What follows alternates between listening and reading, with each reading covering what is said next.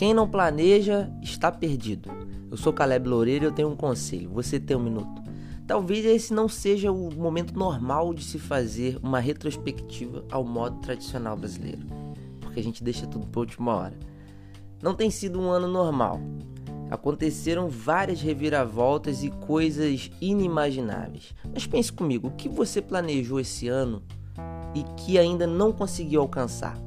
O que você pode fazer para alcançar? É alcançável a essa altura do campeonato, às vezes a gente precisa recalcular a rota. O ano não está perdido. Então, às vezes é preciso restabelecer objetivos, readequar as condições para determinadas coisas. Provérbios 13, 4 diz: O preguiçoso ambiciona e nada alcança, mas os desejos daquele que se empenha na obra serão plenamente satisfeitos.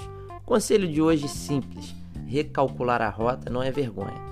Caso seus planos para esse ano não estejam sendo realizados, é preciso refazer os planos.